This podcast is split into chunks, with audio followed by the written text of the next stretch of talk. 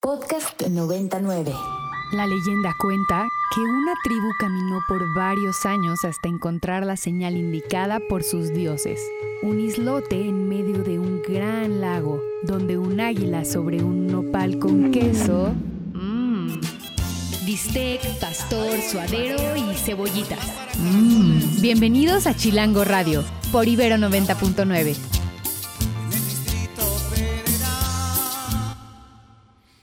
Muy buenas tardes a todas, todos, todos quienes nos escuchan. El día de hoy es 5 de octubre del 2022. Es el programa número 48 de Radio Chilango, por supuesto por Ibero 90.9.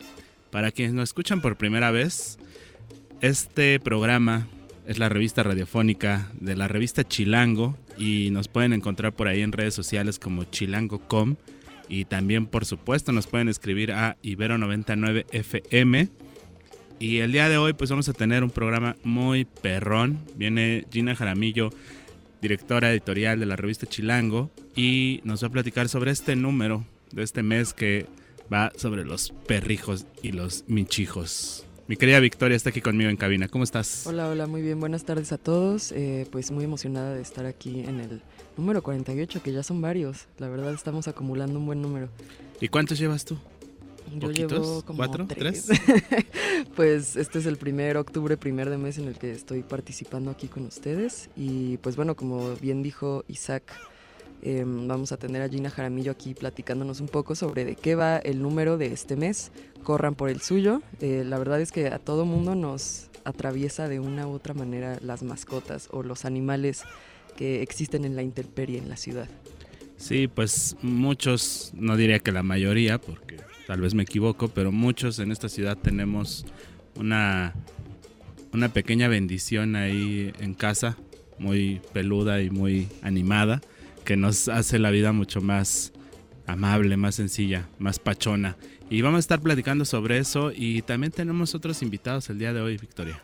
Sí, estamos muy emocionados por traerles a un colaborador de la Asociación Civil ODA, que eh, son los acrónimos de Otros Dreams en Acción, un organizador comunitario y poeta, Jesús Maya, que va a estar aquí con nosotros en la segunda mitad del programa, para que no se nos vayan, hablándonos un poco sobre su obra, su poesía, los relatos que tiene que contarnos una persona retornada, ¿no? En condición de migrante, que también es activista, que bueno, un montón de cosas que organiza alrededor de esas identidades pochas, ¿no? De las cuales hay varias.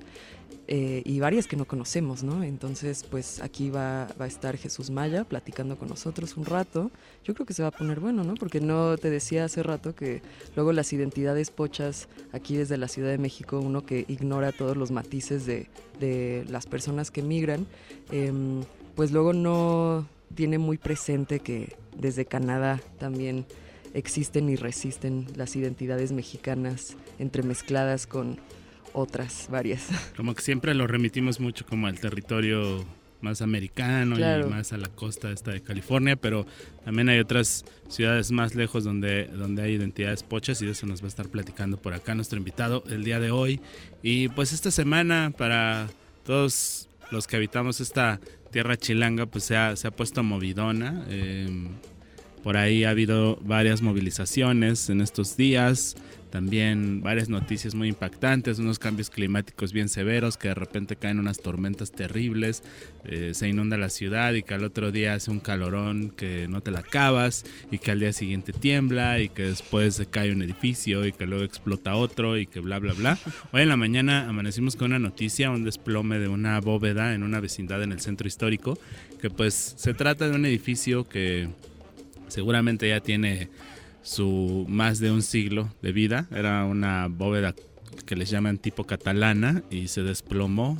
Había una bodega ahí de varios eh, artículos que son parte de las mercancías que vende eh, la población del centro histórico en los distintos lugares a los alrededores de este inmueble y pues también había gente que habitaba ese lugar ya fue desalojado si andan por el centro eviten la zona es fue en la calle de Justo Sierra muy cerca de pues donde está el colegio de San Ildefonso y pues ya cercano también al Templo Mayor, toda esa parte pues está cerrada ahorita a la circulación. También esta semana hubo pues algo relevante para todos los que tenemos un pie en esta ciudad que pues la doctora jefa de gobierno doña Claudia Sheinbaum dio su cuarto informe y eh, lo hizo en el Auditorio Nacional, ahí entre muchos eh, vitores, tenía, traía porra la doctora y pues al parecer le fue bien en este informe y anda dando el tour por las diferentes alcaldías y esta tarde va a estar por allá en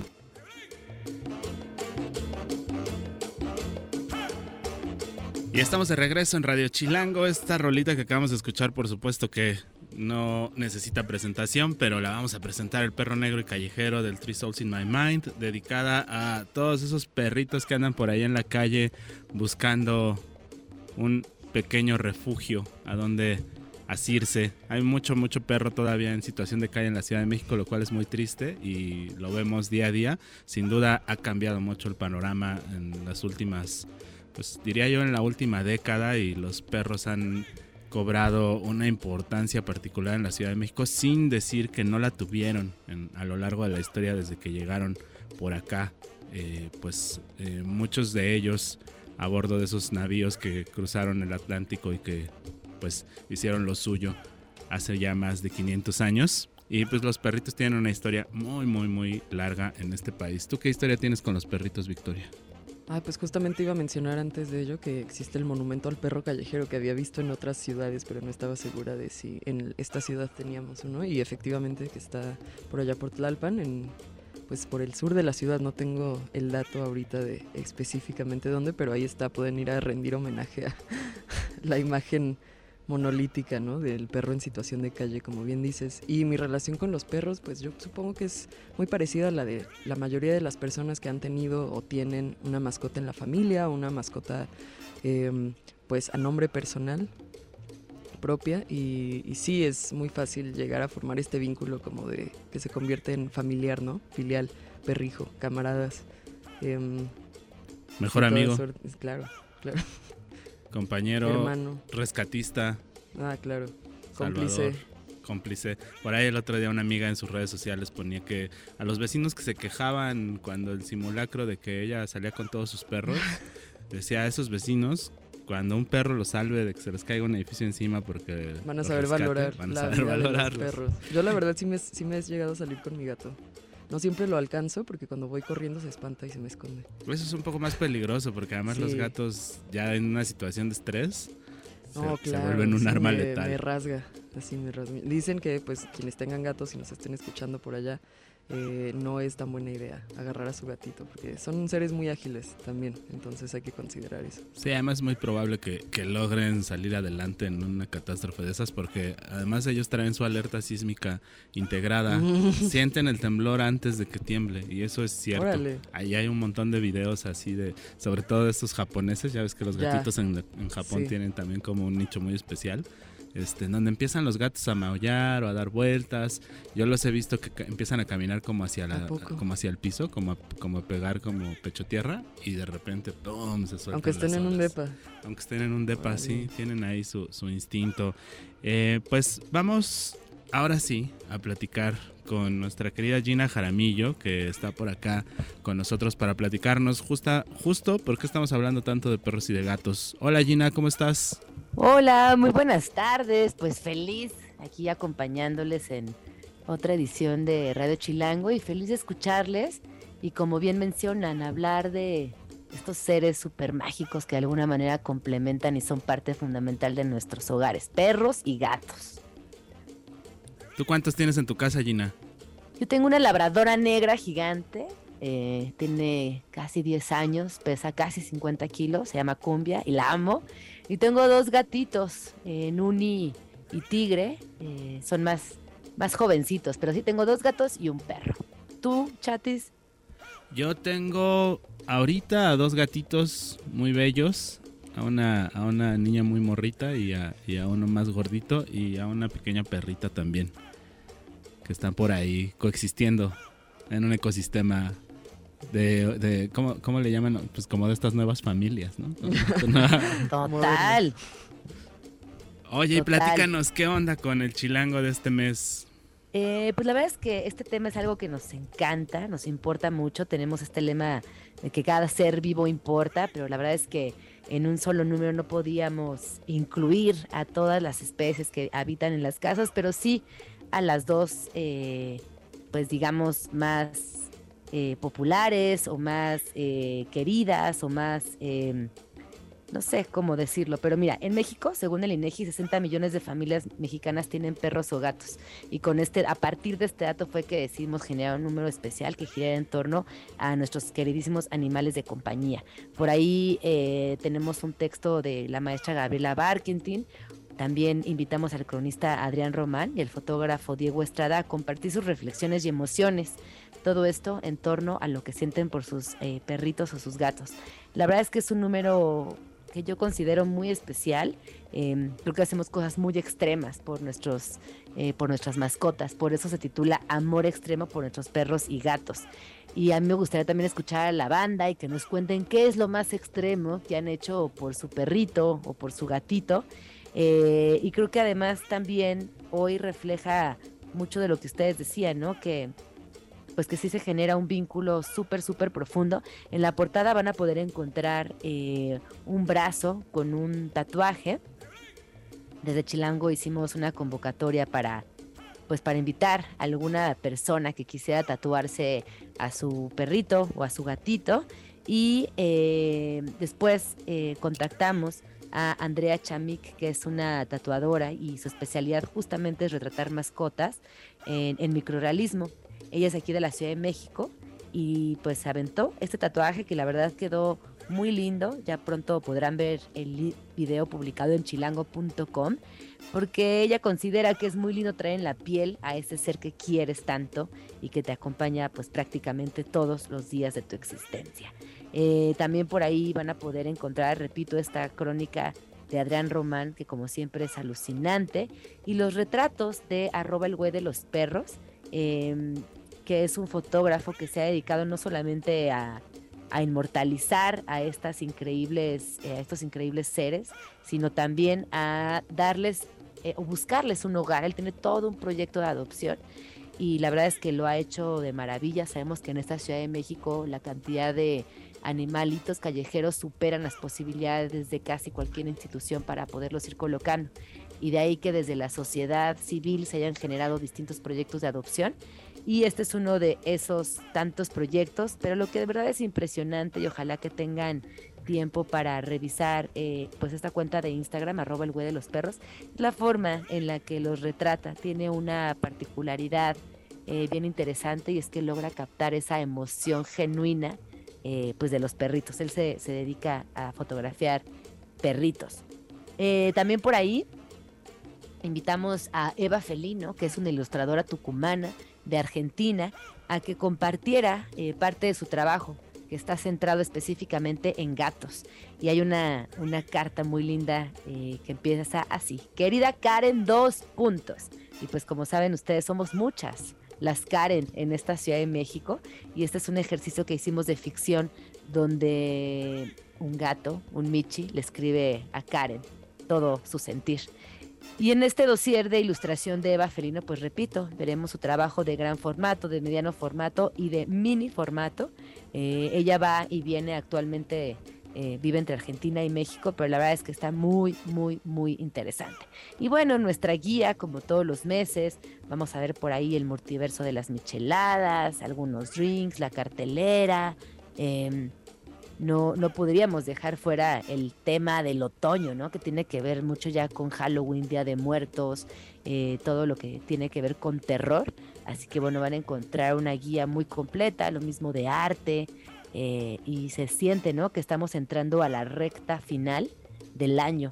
Eh, también nuestras recomendaciones de libros, por ahí está Monstra, una antología de 10 escritoras mexicanas, coordinada por Brenda Lozano y Gabriela Jauregui, una una también selección de tres libros que a mí me, pues me gustan mucho. Todas las bicicletas que tuve de Power Paola, editado por Sexto Piso. La más reciente novela de Laura Restrepo, Canción de Antiguos Amantes. Y pues varias, varias recomendaciones más. Así que ojalá que disfruten mucho este número. De verdad lo hicimos con mucho cariño. Superhéroes caninos. Eh, paseos especiales para nuestros animalitos de compañía. Eh, luego también plantas que no son recomendables si en casa tienen algún animalito. Y pues mucho contenido más centrado, por supuesto, en nuestros animalitos de compañía. Wow, pues suena súper, súper completa la revista de este mes. Creo que va a ser seguramente un éxito y pues es un éxito garantizado desde que en la portada hay un perrito.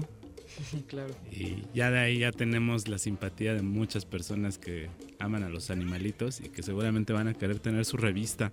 Oye, y ahorita que dijiste super perros, ¿cuáles son tus perros favoritos de las caricaturas, Gina? Pues Scooby-Doo me cae muy bien. Eh, siempre me, no sé, como que me identifico bastante con Scooby-Doo. Me cae, me cae súper bien. ¿Qué otro perrito me cae bien? Eh, ¿Te acuerdas de Daniel el Travieso? Que tenía a Firulais, a su perro blanco, uno grandote. Sí, Me claro. caía bien.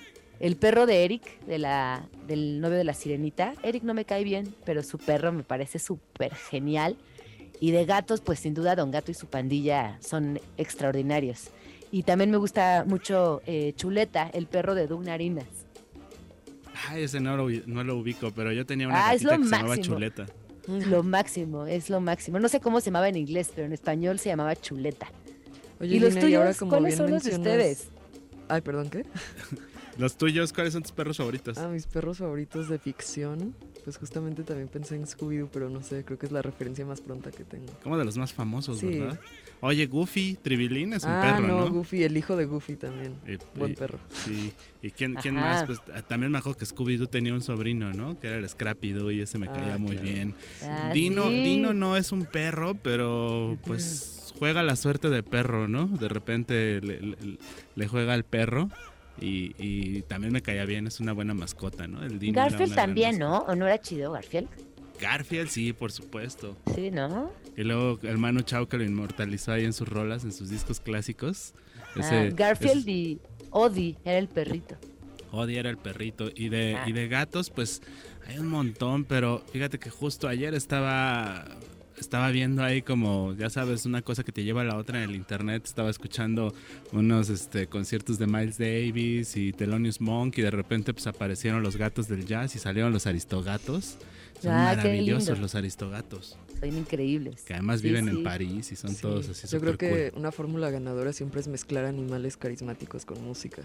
Claro, seguro. Definitivamente. Como la y Pantera ahora, Rosa. Ah. esto que decías, Gina, de, de las épocas de otoño en las que estamos adentrándonos, es también muy importante para muchas personas que vayan a hacer su altar, generar todos estos rituales, también recordar a las mascotas que ya no están aquí con nosotros. Sí, por supuesto.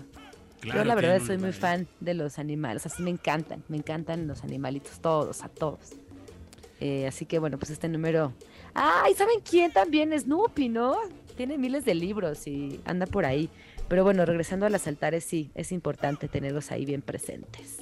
Pues allí, allí estarán. Sí, yo por supuesto voy a, voy a levantarle uno a, a varios michis que se nos, que se nos han adelantado en el camino. Mm, Y además otra cosa que, digo, eso es un poco triste, ¿no? Pero otra cosa que a mí me parece como fundamental eh, que cumplen las mascotas con nosotros es que pues nos ayudan a entender los ciclos de la vida de manera muy Sí. dura, pero nos ayudan a entenderlos. Y fíjate que estamos hablando de eso y no sé si debería decirlo al aire, pero acaba de entrar por aquí una chulísima una chulísima perrita que viene a saludarnos y ahorita vamos a entrevistarla a ver qué opina de ser perro en la Ciudad de México. Muchas gracias, Gina. Suena No, fabuloso el número de este mes. gracias.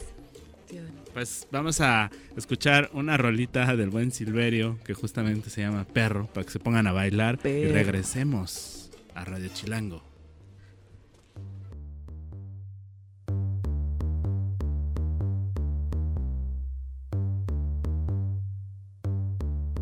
Esto que acabamos de escuchar es Perro de Silverio, el aclamado, el legendario, el muy querido y odiado por igual, pero inolvidable. Divertidísimo el Silverio. Le mandamos un saludo a, a su, su satánica majestad Don Silverio de Chimpancingo.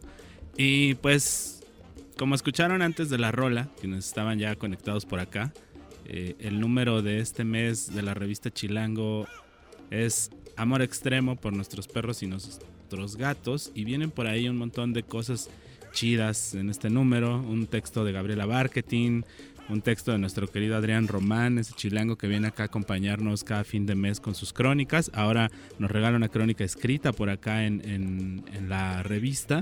Y pues muchas, muchas otras cosas acerca de qué hacer con nuestros lomitos, qué hacer con nuestros michijos, cómo hacer que su vida y nuestra vida sea mejor. Ahí chequenlo en la revista de Chilango. Y pues a propósito de eso, eh, nuestros amigos también de Chilango prepararon una cápsula sobre un nuevo parque que hay por allá en Aragón, dedicado o bueno, pues enfocado en crear un espacio de esparcimiento para nuestras mascotas y pues vamos a escuchar esa cápsula y regresamos porque ya tenemos por acá en cabina a nuestro invitado del día de hoy. Y su mascota. Y su mascota además. El Bosque Dragón espera tu lomito en su parque de perros. En el parque hay rampas, túneles y otros obstáculos para que los perritos jueguen. Tiene terracería para que tu perro pueda rascar y también partes con pasto para jugar y echarse. En esta área tu perro podrá andar sin correa, pero en el resto del bosque no. En esta área encontrarás bebederos para tu perro, botes de basura exclusivos para heces y puertas con seguros para evitar que al salir se escape otro perro. El parque para perros en Aragón se encuentra entre las puertas 4 y 5 frente a la minipista. Está abierto de lunes a domingo de 5 de la mañana a 8 de la noche.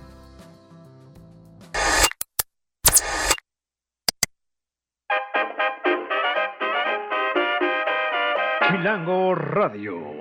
Se transmite por el 90.9 de su frecuencia modulada para todo el Valle de México. Chilango Radio. Y a todos los rincones del mundo a través de Ibero 99.fm. Camino por Narvarte, Polanco y Coyoacán. Todos los lunes descubro que llegué muy tarde a mi fin de semana. Efraín Huerta. Escucha Chilango Radio por Ibero 90.9.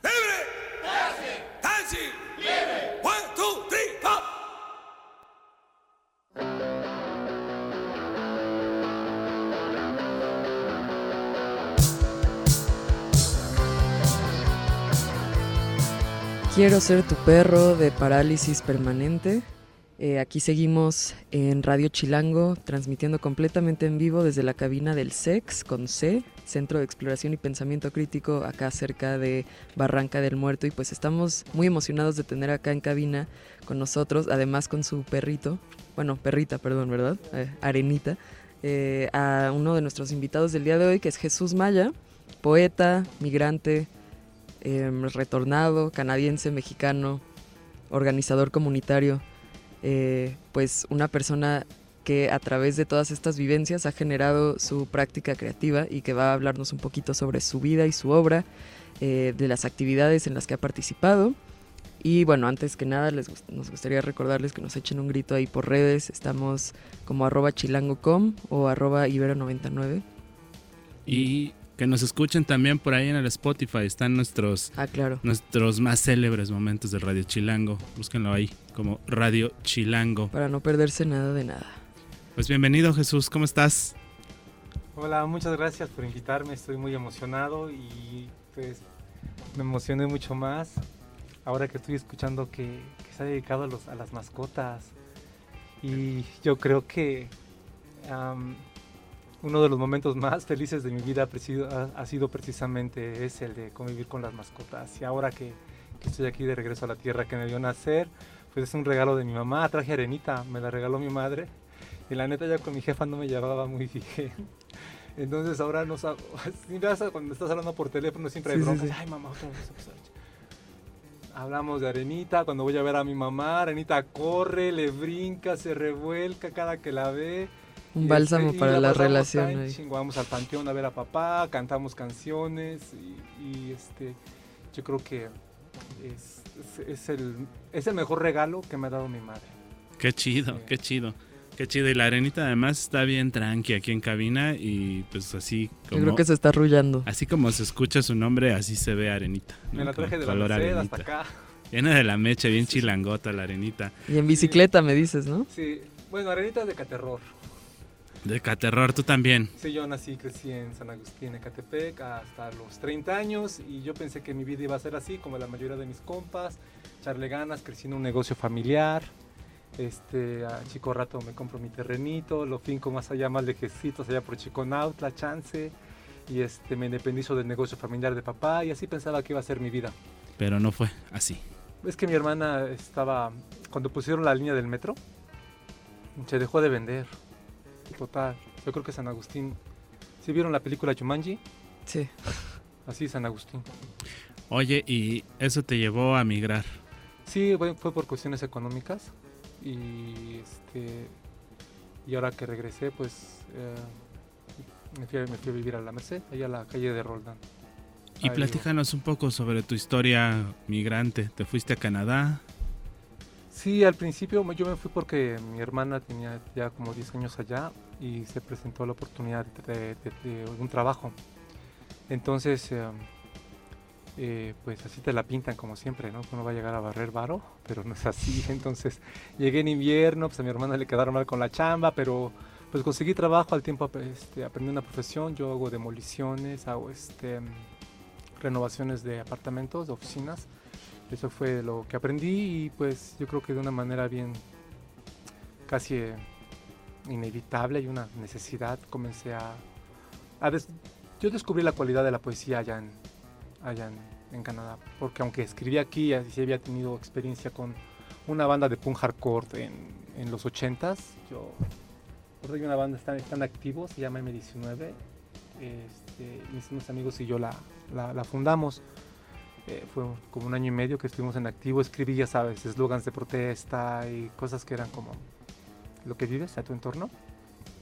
Pero ya a compartir, a escribir, a, que te inviten a actividades comunitarias, a, a compartir poesía, ya fue ya allá en Canadá. Al principio fue una red comunitaria, ya después este, pues, alguna banda me invitó a publicar. y- participé en unas antologías, después una banda se llama Latin American Research of Ontario, les interesó lo que hago y me publicaron un libro allá en la Universidad de Toronto, se llama La Torbanera. Es este. Ah, Mira, justo aquí nos lo Sí. trae en físico. Y pues sí, justamente el trabajo que has hecho desde la poesía y desde la escritura, me imagino que te ha sido muy efectivo como una forma de catalizar y de eh, comprender mejor los procesos por los cuales has pasado, tanto allá como aquí. Em, y cuéntanos un poco de cómo te ha tratado el regreso, sobre todo, ¿no? Que es, puede ser un, un proceso muy eh, choqueante o muy difícil en algunas instancias, pero que seguro también abre otras puertas de oportunidad. Yo creo que el shock es mutuo. Cuando llegas allá también hay un shock, eh, quizás este, mm, quizás el racismo, ¿verdad? Las microagresiones que hay bien constantes y em, quizás en, una, en, creas estrategias dónde puedes estar, dónde no, dónde puedes tomar el autobús, dónde no. eh, la idea que se tiene de las personas de color, de, de- de- de México, este, y sin embargo, pues también aprendes a navegar y a crear tus, tus estrategias ah, allá. Quizás el regreso, el regreso, pues de las cosas buenas el encuentro con la familia, con los amigos que se extrañan, la comida mexicana es deliciosa. Quizás descubres las muchas eh, sensaciones que lo que, bueno, en mi caso personal, ¿no? Creo que la mexicanidad no es homogénea, pero en mi caso personal me descubro que hay un chingo de texturas se experimentan muchas sensaciones al enchilarnos. Como en una calle como siete salsas diferentes. Y en Roldán, ahí en la Merced, hay como cuatro puestos de barbacoa, como cinco de garnachas, en una sola calle. Yo creo que hay unas mil, salsa- mil salsas, salsas picantes diferentes de todo tipo. La salsa salva al taco, ¿no? Muchas veces. A veces, porque si el taquero, es- o sea, lo hace como, no tiene acá feeling, pues tal, no la salva. Pero... Necesita este, tener amor, ¿no? la también, si la, amor. si la tortilla está como que se rompe y no está chida, pues no. Tampoco es buen taco. No, y si la carne está como muy dura, pues tampoco como que no. Y si te tratan mal, tampoco no, o sea... Por muy Pues sí, hay buenos que estén, cosas, ¿no? Sí. Muchos elementos que tienen que estar bien alineados para que la experiencia sea óptima. es poética, es poesía. No, claro. Claro. Justo eso también es un oficio que requiere mucha arte. Y cuéntanos un poquito cómo era la, pues, el encontrar comida que te produjera esa, esa misma sensación o experiencia ya. Eh, dicen que somos los eh, diferentes actores en los mismos escenarios. Mi papá también es migrante, de San Gabriel Cepayauta llegó, a- llegó mi papá a la Merced, porque la Meche también es un receptor de migrantes cuando era un jovencito. Entonces, uno de las...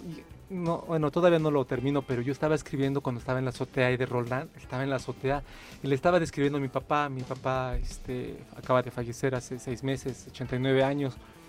Pero le estaba contando, mira papá, ya está la iglesia de la soledad, porque se alcanza a ver la cúpula de la iglesia de la soledad, ahí está la iglesia de San Pablo, aquí abajito está Manzanares, papá, la iglesia de nuestro Señor de la humildad.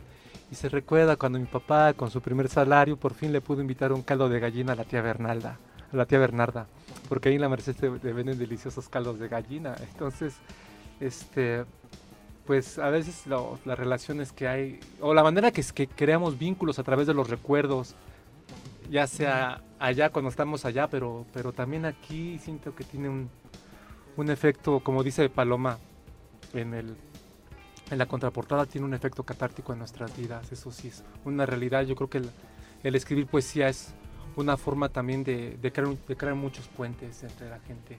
Claro. Oye, y apenas hace un par de semanas estuvo la fiesta ahí en la Merced, ¿no? Ah, hombre, sí. ¿Qué tal se puso? Fascinante, fascinante porque la gente regala comida. Van los La- sonideros, ¿no? Sí, van Mucho los sonideros. baile. Sí. Sí, justamente por acá nuestro colega el Adrián Román anduvo por ahí, ahí en la Chilango, eh, en la página pueden checarse la crónica, échenle un vistazo. Es un barrio bien grande, es increíble. Porque a veces es bien difícil hablar de dónde, dónde, dónde termina y dónde empieza. Claro. Eh, no sé, podría ser que comienza en Jesús María, termina hasta, no sé, hasta el Metro Candelaria, del lado norte hasta eh, Buturini. Casi, casi que hasta Tepito, ¿no? Es como que hay varios barrios de esa transición. esquinita, ¿no? Sí. Como de osmosis. Sí. Oye, y, y luego este anillo de circunvalación es como una frontera, ¿no? Que es como la una meche y la otra meche, ¿no? Que Sí. de repente la de Jesús María y de por ahí donde el convento es una, que es por ahí por donde se cayó la casa esta hoy en la mañana, eh, del que mencionábamos hace rato. ¿Se cayó una casa en la mañana? Se- en la madrugada se desplomó el techo de una vecindad en la calle de Justo Sierra. Sí, yo vivo ahí en Muy Roldán y no supe. por por ahí. centro histórico, Y sí. ya estaban ahí, ya sabes, protección civil, ya Sí, no sacando a la gente. Pero luego dicen- está la otra mecha de los mercados, ¿no? Que esa Ah, ya sí, es la... está bien barato. Y además, a mí una de las cosas que más me gusta de ahí de la mecha es esa sensación de cuando sales del metro y estás adentro de la mecha, ¿no? Y como que dices, no lo puedo creer, ¿no? Así como Sí. que ya te empieza a perder por ahí laberintos. Oye, ¿y ¿qué traes para compartirnos de tus textos? ¿Te gustaría...? Yo ¿Qué? ahorita estaba viendo aquí uno que me gustó Sí, yo mucho, también el lo primerito, de los, punks y las, y las tortillas. tortillas, sí, Ah, justo. sí. Buenísimo. Ese lo quiero ¿Quiere? escuchar.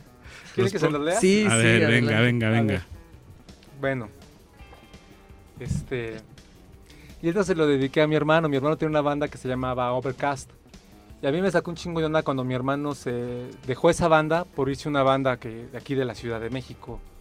eh, que se llamaba Optimum Prime. Tocaban como power metal. Y dije, no, carnal, la estás regando. O sea, allá no vas a hacer nada. O sea, no, neta, o sea, nunca te van a dejar de ver como un güey de Catepec. Por siempre va a ser así.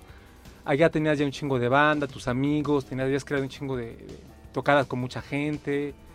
Pero, pero, o sea, y pues me sacó de onda, ¿no? Entonces, esta se la, esta se la escribí a, mi hermano y me la escribí a mí. Espero les guste. Dice, los punks también van a las tortillas cuando los manda su mamá. Se forman, esperan su turno con mansedumbre cristiana. Cuando las amas de casa no se forman, ellos protestan, pero lo hacen en silencio. No rompen las reglas. Nunca aceptan que les gustan las canciones de Juan Gabriel porque es algo muy íntimo. Son románticos de closet. No necesitan saber inglés. Cuando en casa sienten toda la furia de The Clash, que con la fuerza del sonido de las guitarras saben que no se necesitan fusiles para disparar, para dar duro y a la cabeza. Los punks también se emocionan con las películas de Pedro Infante. Han llorado con la muerte de El Torito y han descansado con la del Tuerto. Se solidarizan con el dolor y no son compasivos de closet. En cualquier esquina rechazan la injusticia y toda represión. Muchos punks también tienen hermanitos, los quieren y se preocupan por ellos, les compran dulces y los inician con la música de los Overcast. Los punks también son nobles, les gustan los oros, los toros, pero odian a los toreros. Además hay muchos poetas para dar testimonio de las calles y de su increíble vida. Ah, qué chido, qué chido. Qué chido, Muchas pues es- gracias. ese fue Jesús Maya leyendo una de sus poesías del libro La Tolvanera que fue publicado en Canadá y Sí. que hoy nos trae por aquí pues una copia para echarle un vistazo y que... Lo tengo en pues, PDF, se los paso. ¿Sí? No me sí, dio tiempo. estaría bueno, la verdad. No me ya no dio tiempo ni siquiera para imprimir más porque este. O sea, me vine así. Está muy bonita la edición, aquí tenerlo en mano es, es una gran experiencia como de impresión. Pues vamos con una rolita y regresamos para seguir platicando aquí con Jesús de varias cosas de esta gran, gran ciudad y varios rincones, recomendaciones y demás. Vamos con música y volvemos. Esto es Radio Chilango. two, one, two, three.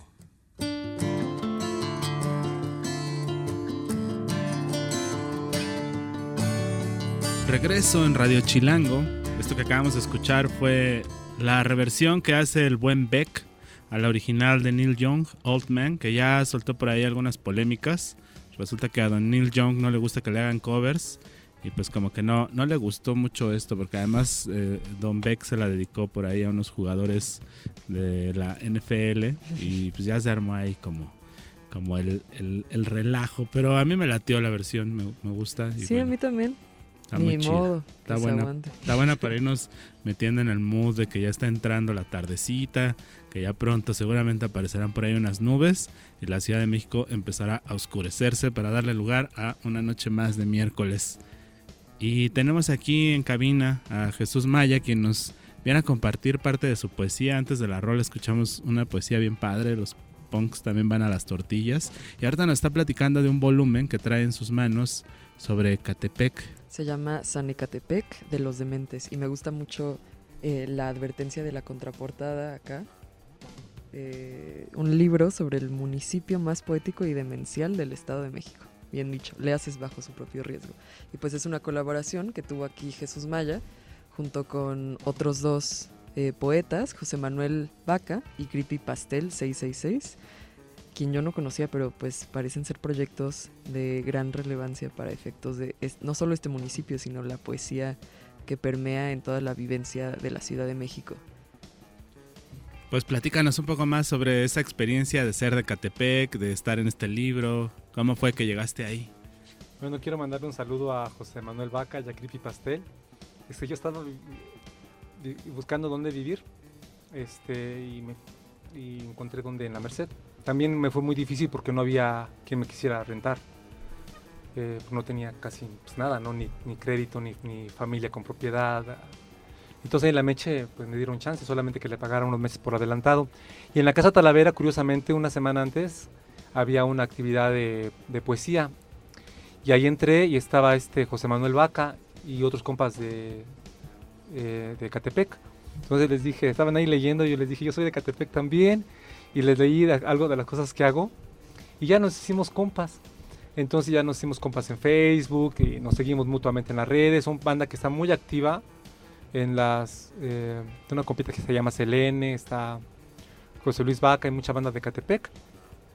Entonces, eh, este José Manuel me invitó a, a- Quería hacer un libro que se llama San Ecatepec de los Dementes. eh, y me invitó, le mandé mis poemas y me, me seleccionó tres. La verdad no, no me lo esperaba, pero ya está aquí eh, y él lo tiene a la venta. Donde hablo, este, escribo poesía que va, eh, que es, que habla específicamente de, de, de qué se siente ser de Catepec. A ver, Y qué se siente haber crecido en Ecatepec. Y qué se siente tener un perro en Ecatepec. que, que amas en Ecatepec. ¿Se lo leo? Sí, Adelante. Este se llama El Ojo de Jazmín. Y quiero se- dedicárselo a todas las personas que, que, que se indignan con el abuso de los animales, que se solidarizan y que aman a sus perros. A veces siento que fue amor a primera vista.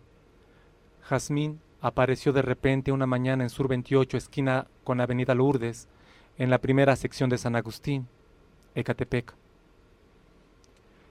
Yo iba con la pantera, una hermosa perra Charles Spaniel. Jazmín se acercó a olerla para después seguirla. Nos acompañó al mercado, a comprar el bofe y el periódico. Al poco rato llegamos los tres a casa y se quedó entre nosotros. Jazmín era un perro color beige, parecía chihuahua con anabólicos, tenía los ojos saltones. Siempre existen formas para demostrar cariño. Lo acariciaba cada que podía, compraba su bofe y pajarilla en el puesto de vísceras. Él era risueño. Una mañana Jazmín apareció con el ojo botado. Me asusté y traté de metérselo con los dedos, pero comenzó a llorar y no se dejó. Siempre he tenido la duda. ¿Qué le pasó? ¿Lo atacó un perro más grande? ¿Lo pateó algún taquero? El ojo comenzaba a secársele. Quise con todas mis fuerzas que la suerte existiera, que a la mañana siguiente amaneciera bien con el ojito sano, pero las cosas no son así nunca. Se le formó una costra viscosa, sucia. Después comenzó a salir pus por la cuenca del ojo. Lo llevé al veterinario que estaba en la avenida San Agustín, entre el cinema y el seguro. Me dijo que se iba a morir, que si quería lo inyectaba. Pero también lo podía operar. Le pedí dinero a papá y así le extirparon el ojo. Fui por él con un diablito. Me lo dieron dormido y lo metí en una caja de cartón para trasladarlo a la casa. Le habían rasurado el pelo alrededor del ojo y cosido el párpado.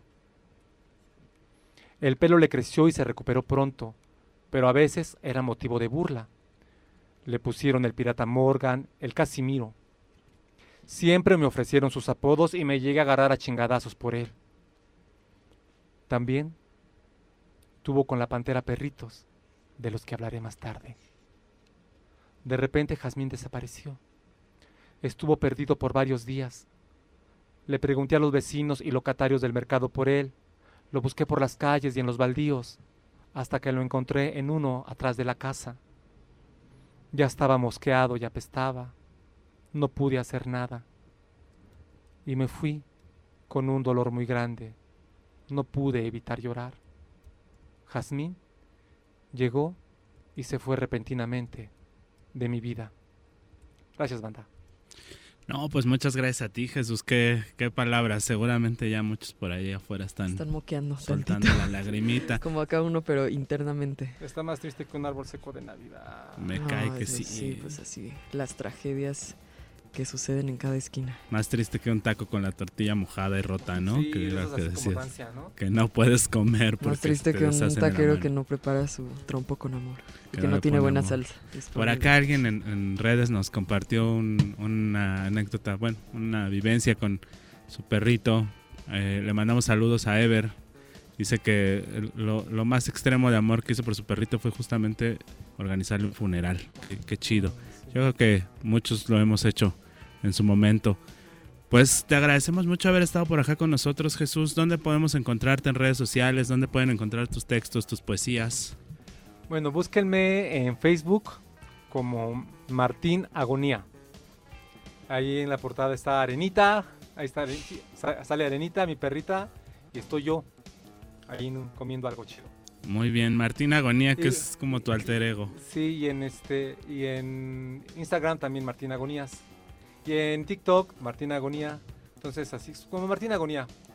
Y pues ahí van a ver videos míos y, y videos de Arenita. Si la quieren conocer, ya saben a dónde acudir. Sí, luego ando en bicicleta y dicen, ¿es Arenita? Ah, mira, ya la tiene bien ubicada. conocida. Muy, muy bien, Arenita. Pues te agradecemos mucho haber estado por acá y habernos compartido estas estampas de esta ciudad que a todos nos fascina y al mismo tiempo nos pone los pelos de punta. Se nos acabó el radio chilango del día de hoy, mi Ni querida modo. Victoria. Nada más, por último, el Zanecatepec de los Dementes. ¿Podemos conseguirlo quienes estamos en Ciudad de México? Claro, contacten a José Manuel Vaca en, las redes sociales. Y él es el editor. Y le mando un abrazo enorme y todo mi cariño a él, a Creepy Pastel, a, a mi esposa, Paloma Villegas, a mis hijas y a toda la banda. Muy bien, pues ya se fueron esos saludos directo. Vámonos. Corazón, se nos acabó el radio chilango. Nos escuchamos el próximo miércoles. Préndanle y que tengan un bonito día. Adiós. Adiós.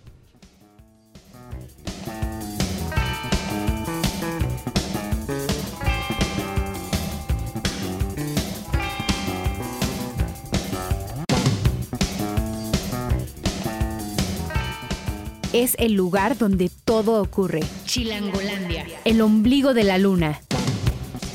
El valle de Anáhuac.